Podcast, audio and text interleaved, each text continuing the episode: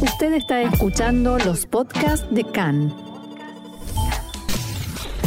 CAN, Radio Nacional de Israel. Hoy martes, 19 de abril, 17 del mes de Nisan, estos son nuestros titulares. La Fuerza Aérea Israelí bombardea instalaciones de Hamas en Gaza en represalia por el disparo de un cohete a territorio israelí anoche. Fuerte intercambio de acusaciones en las redes entre el diputado Netanyahu y el primer ministro Bennett. El rey de Jordania culpa a Israel por los disturbios en el monte del templo. Israel le responde.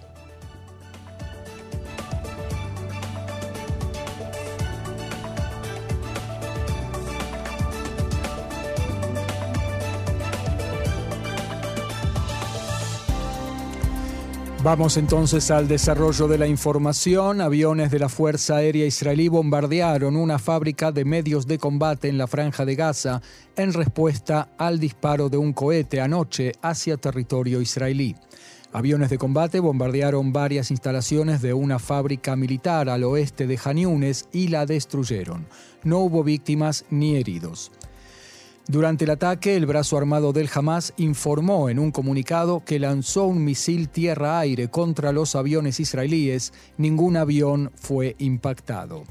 El canal libanés Al Mayadin dio más detalles, informó que se trató de un misil modelo Strela SA-7 de fabricación soviética es un modelo no muy moderno que jamás en realidad ya utilizó en el pasado, incluso en enero pasado, cuando la Fuerza Aérea Israelí atacó en Gaza tras el lanzamiento de dos cohetes hacia el centro del país, hacia la zona de Gush Dan, como todos recordamos. En Israel estiman que jamás cuenta con algunas decenas de misiles de ese tipo, portables y diseñados para ser disparados desde el hombro.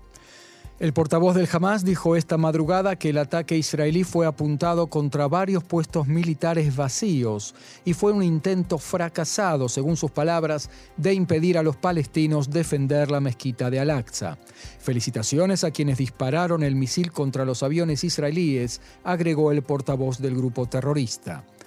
El sistema cúpula de hierro interceptó ayer el cohete lanzado desde la franja de Gaza contra el kibbutz Kisufim. No hubo heridos ni daños materiales. El Hamas se desentendió de su responsabilidad por el lanzamiento y en un mensaje que envió la organización señaló que no está interesado en una escalada y que busca a los responsables del disparo. Khan pudo saber que en Gaza estiman que factores de la organización Jihad Islámica son los que dispararon el cohete, probablemente sin coordinarlo con el Hamas y sin obtener su visto bueno. Fuentes involucradas en las conversaciones de mediación llevadas a cabo en los últimos días dijeron a Khan que desde jamás transmitieron ese mensaje a los mediadores y aseguraron que no tienen interés en una confrontación militar e insistieron en que están buscando a los responsables del lanzamiento de anoche. Al mismo tiempo, y como vimos en las declaraciones del portavoz del grupo, jamás sí se hizo responsable por el disparo del misil antiaéreo contra los cazas israelíes. Y a pesar de esto, Marcelo, Israel insiste en que jamás es responsable de todo aquello que sale, que parte desde la franja de Gaza. Es sabido y queda claro que jamás permitió, posibilitó el disparo del cohete anoche debido a la creciente presión de la yihad islámica que quiere, exige reaccionar a lo que sucede en Jerusalén en torno al monte del templo. Es posible que también los cánticos, los reclamos que se escucharon en la explanada de la mezquita de Al-Aqsa este fin de semana que pedían la intervención de Hamas y específicamente de su líder, Ijia Sinuar, sumaran presión y finalmente hicieron efecto. finalmente anoche Hamas permitió el disparo partiendo del supuesto de que de esa manera podrá liberar la presión que pesa sobre la organización dentro de Gaza para que reaccionen. También paga un precio relativamente bajo a cambio del aporte, dicho esto entre comillas, de Gaza al ambiente general de escalada y de tensión y no arriesga demasiado, no se arriesga mucho. Eh, a una respuesta israelí de amplio alcance y de gran envergadura. En Hamas piensan que Israel tampoco querrá ahora abrir un nuevo frente de combate y mucho menos aún unir todos los frentes, como sucedió hace un año en la guerra, en el operativo eh, Guardián de los Muros. Eh, por eso se pudo permitir lanzar un cohete en forma simbólica, incluso si quien disparó fue la Jihad Islámica en nombre o con el consentimiento de Hamas. Así se manejan, ese es el juego, esas son las leyes del juego en la franja de Gaza desde hace varios años, como dijo el primer como dijo el ministro, perdón, el ahora ministro de Finanzas, a Víctor Lieberman en el pasado, no hay una sola mosca que ande por el aire en Gaza sin permiso de vuelo de Hamas. Todo parece indicar que eso sigue siendo cierto, como también el hecho de que el cálculo que hicieron en Hamas sobre cuál sería la reacción israelí resultó ser una estimación correcta, Hamas asumió un riesgo calculado y la jugada le salió bien. Sí, o sea, eh, Israel juega el juego de responder sin provocar una escalada y por el otro lado... Pero no dejar de responder. Tal cual. Y también es correcto que Israel sigue tratando de aislar los frentes. Por un lado la franja de Gaza, por el otro lado Jerusalén y por el otro lado Cisjordania. Y en Hamas, en, en la franja de Gaza, lo saben, lo comprenden. Así es.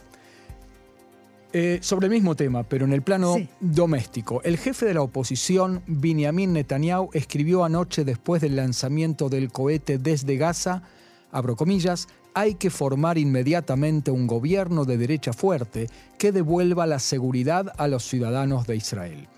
En la mañana de hoy, el primer ministro Naftali Bennett respondió con un mensaje en su cuenta de Twitter.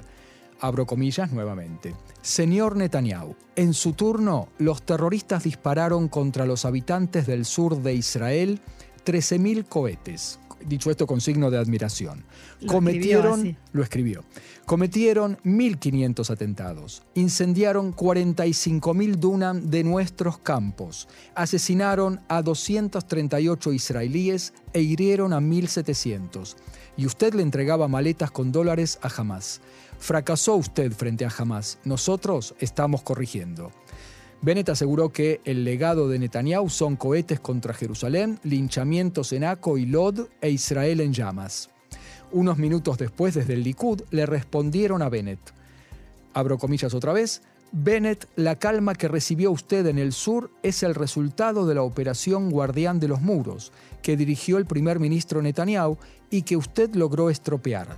Cuando habla sobre el turno de Netanyahu, olvida que durante ese periodo usted fue, primer, usted fue ministro de Defensa y miembro del gabinete. Se acabó el tiempo de su gobierno de la debilidad. Comience a empacar. Bennett luego publicó un texto más extenso en Facebook en el que agregó, la vida de los residentes de Sderot y Ashkelon fue un infierno durante los años de su gobierno, un infierno. Cuando jamás disparaba cohetes, su excusa para la falta de respuesta era un cortocircuito o son grupos rebeldes en la franja de Gaza, depende del día. A modo de comparación, ayer los terroristas dispararon un cohete, lo interceptamos e inmediatamente bombardeamos una base de producción de armamento de Hamas. En sus últimos días en el cargo, jamás disparó cohetes contra Jerusalén y Tel Aviv. Perdió por completo el control de los, de los disturbios en Acre y Lod. Permitió que se acumularan 250.000, otra vez con signo de admiración, armas ilegales en la sociedad árabe. Y sigue, en mi turno nos ocupamos, incursión tras incursión, noche tras noche, no nos asustamos y no nos desesperamos de antemano. Nosotros nos ocupamos del crimen y de las armas ilegales. Señor Netanyahu, por favor, ahórrenos sus consejos. Todavía no ha pasado suficiente tiempo como para que olvidemos. Todos recordamos su completo fracaso contra Hamas y contra el terrorismo, palabras del primer ministro Naftali Bennett. A propósito de política y temas de seguridad, el primer ministro alterno y canciller Yair Lapid decidió acortar sus vacaciones en Madrid, donde se encuentra, y regresar a Israel esta misma noche. Ello debido a la tensión de seguridad y las críticas que recibió por haber salido de vacaciones en estos momentos de tanta tensión.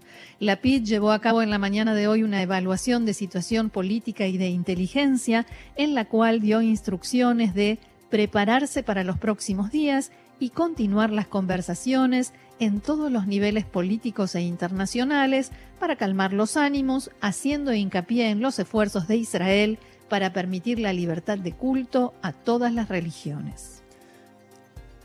El diario Al Arabi Al Jadid informó eh, el, el presidente de la autoridad palestina, Mahmoud Abbas, que está enfurecido porque Egipto, Qatar y otros países han optado por dialogar en forma directa con Hamas en el marco de los intentos por impedir que la tensión y la escalada de violencia empeoren.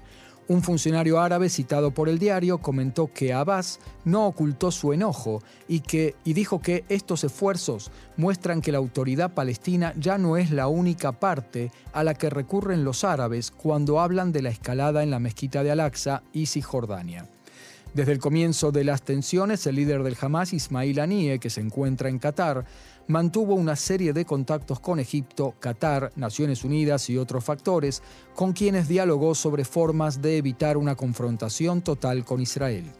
Anie estuvo en contacto con altos funcionarios de inteligencia egipcios, con el, primer, el premier qatarí, el jeque Tamim bin Hamad al-Thani, y su ministro de Relaciones Exteriores y el coordinador especial de la ONU para el proceso de paz en Oriente Medio, Thor Wessensland.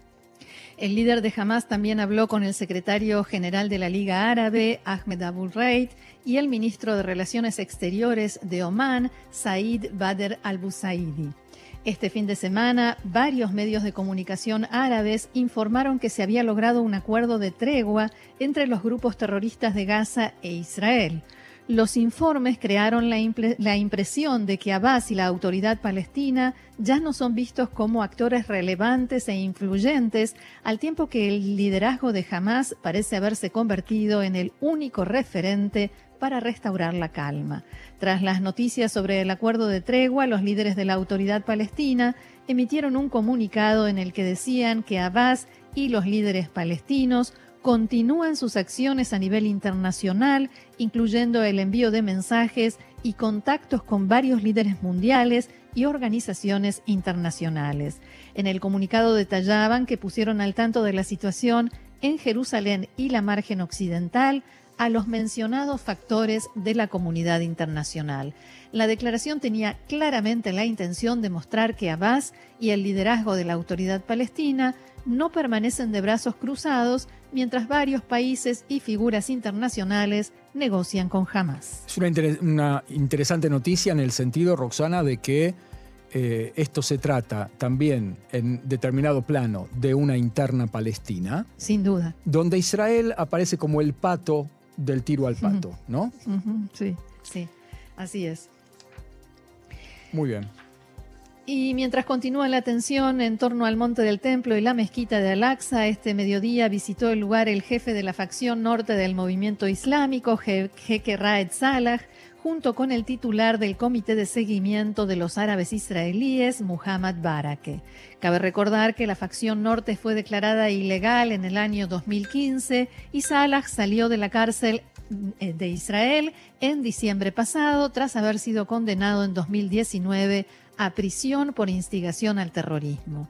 Al mismo tiempo, varias organizaciones de derecha solicitaron hoy a la policía autorización para realizar una marcha de banderas alrededor de los muros de la ciudad vieja de Jerusalén mañana. El itinerario incluye la zona ubicada cerca de la Puerta de los Leones, donde esta semana fueron atacados con piedras autobuses que llevaban feligreses judíos al Muro de los Lamentos. Esta marcha no forma parte del tradicional desfile de banderas que se celebra todos los años en el Día de Jerusalén y la policía está examinando la solicitud presentada con poca antelación y en momentos de altísima tensión en la zona. El rey de Jordania, Abdallah II, acusó a Israel de tomar medidas unilaterales y provocativas contra feligreses musulmanes en la mezquita de Al-Aqsa y dijo que ello atenta contra las posibilidades de alcanzar la paz en nuestra región. En diálogo con el secretario general de la ONU, Antonio Guterres, el monarca jordano sostuvo que Israel viola el status quo legal e histórico en la explanada de la mezquita. Pasado mañana el rey llevará a cabo una reunión de ministros de los países árabes para tratar lo que definió como la lucha contra la peligrosa escalada israelí en Jerusalén. Según se informó, en el encuentro participarán ministros de Emiratos Árabes Unidos, Egipto y Marruecos. El Consejo de Seguridad de las Naciones Unidas se reunirá hoy a puertas cerradas para tratar acerca de los incidentes en el Monte del Templo. Fuentes diplomáticas en la sede central de las Naciones Unidas en Nueva York dijeron que la sesión del Consejo de Seguridad es una iniciativa de China, Francia, Emiratos Árabes, Noruega e Irlanda. El eh, portavoz de la Secretaría de Estado en Washington indicó que funcionarios norteamericanos han dialogado con altos funcionarios israelíes, palestinos y de países árabes en la región para evitar una escalada mayor en la tensión en torno al monte del templo. Después de la acusación del rey Abdallah de que Israel atenta contra el status quo en el monte del templo y del primer ministro jordano que felicitó a quienes lanzaban piedras en la mezquita de Al-Aqsa, llegó ayer la réplica israelí. El ministro de Relaciones Exteriores, Yair Lapid, emitió un comunicado en el que se lee Jordania da un espaldarazo a los alborotadores y de hecho pone en peligro las vidas de feligreses, tanto musulmanes como judíos. El primer ministro Naftali Bennett dijo en un comunicado que hay factores que contribuyen con la campaña de mentiras difundidas por Hamas y otras organizaciones.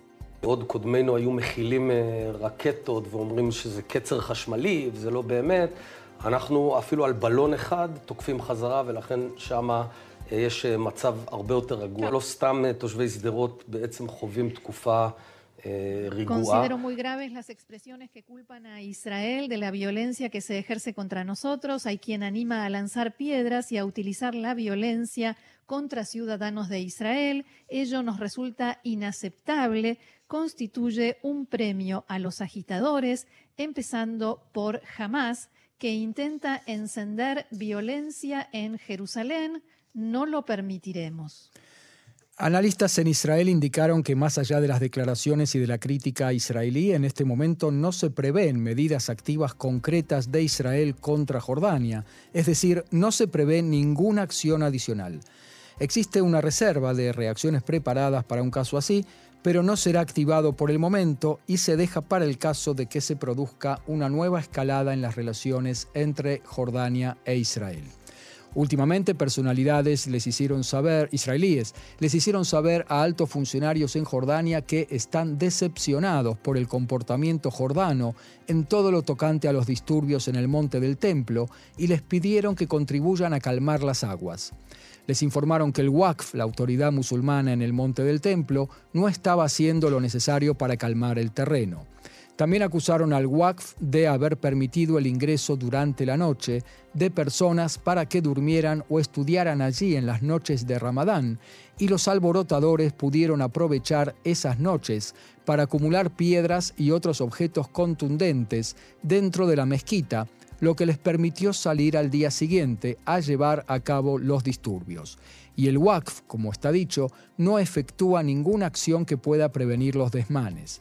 Y dicho sea de paso, en la reunión del Consejo de Seguridad de la ONU sobre el tema, se prevén palabras de condena contra Israel, como ya lo escuchamos a Vladimir Putin, presidente de Rusia, muy preocupado, no por un país entero que él está destruyendo en estos días, sino porque Israel está violando el status quo en el monte del templo. Según él.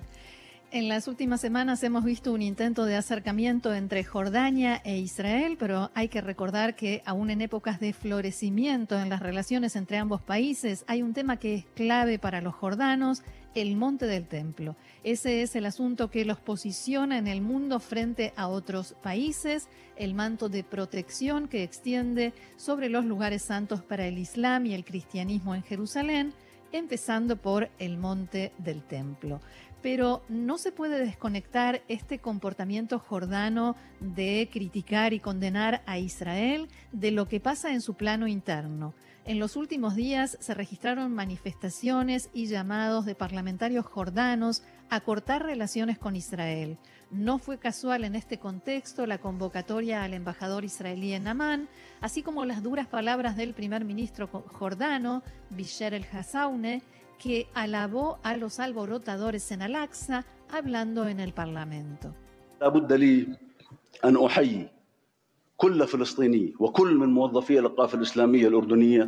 Felicito a todo palestino y a todo empleado del Waqf jordano que enfrenta de modo digno y lanza piedras contra los prosionistas que contaminan la mezquita de Al-Aqsa y protegen al gobierno de ocupación israelí.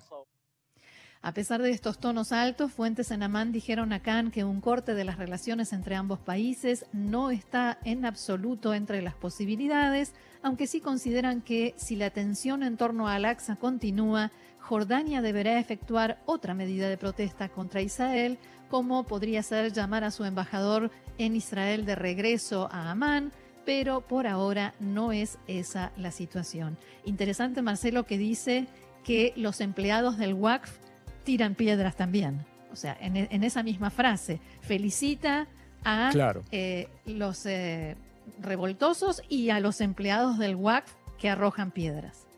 En fin, la confesión de parte, relevo de pruebas. Y vamos con la crítica, la crisis política que continúa y aumenta. El partido RAM anunció en las últimas horas que congela su participación en la coalición en momentos en que la Knesset está en receso y el anuncio es únicamente simbólico, no tiene ningún efecto en la práctica, y recibió críticas e incluso burlas especialmente de la lista árabe unificada. También en las redes sociales eh, en árabe circularon todo tipo de bromas sobre la medida tomada por RAM. Los integrantes del partido reaccionaron a todo esto mediante una serie de declaraciones públicas en las que explicaron que el gobierno realmente está en peligro y que si no se cumplen sus exigencias, ellos se consideran fuera de la coalición y lo estarán también después de que comience el periodo de invierno en la Knesset. Así lo explicaba el titular de RAM, Mansur Abbas, en diálogo con Khan 11 de